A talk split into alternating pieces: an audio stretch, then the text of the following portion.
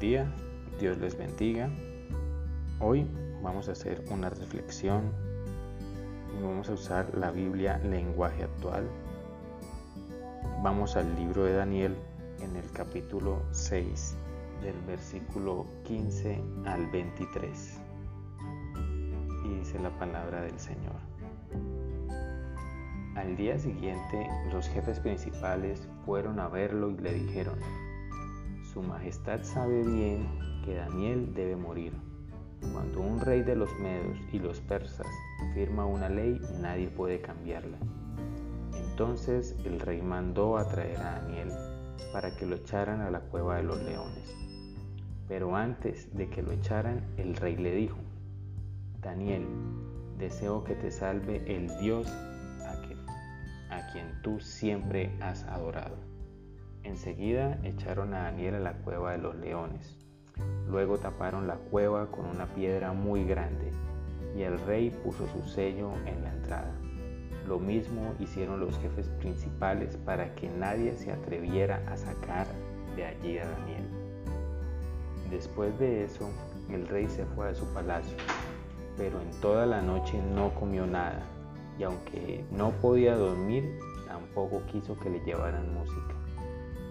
En cuanto amaneció, el rey se levantó y fue enseguida a la cueva donde habían echado a Daniel.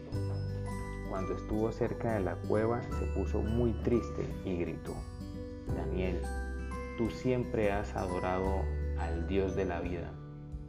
¿Pudo tu Dios salvarte de los leones? Y Daniel le contestó, Deseo que Su Majestad viva muchos años. Mi Dios envió a su ángel para cerrarle la boca a los leones, para que no me hicieran daño. Mi Dios sabía que yo no he hecho nada malo y que tampoco he traicionado a Su Majestad. Al oír esto, el rey se puso muy contento y mandó que sacaran de la cueva a Daniel.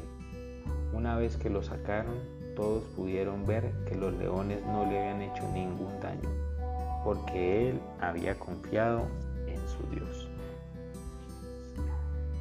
Daniel fue un hombre recto, transparente. En esta historia, Daniel fue echado al foso de los leones, uno de los castigos más terribles que eran precisamente utilizados para causar terror en la población había un edicto que daba muerte a cualquiera que orare a otro Dios que no fuera el rey, por espacio de 30 días. Daniel era un hombre de una sola pieza.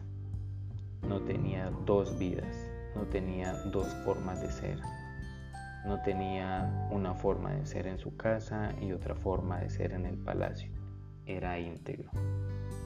Esa integridad fue la que le agradó a Dios, que incluso envió a su ángel para que no permitiera que los leones le hicieran ningún daño.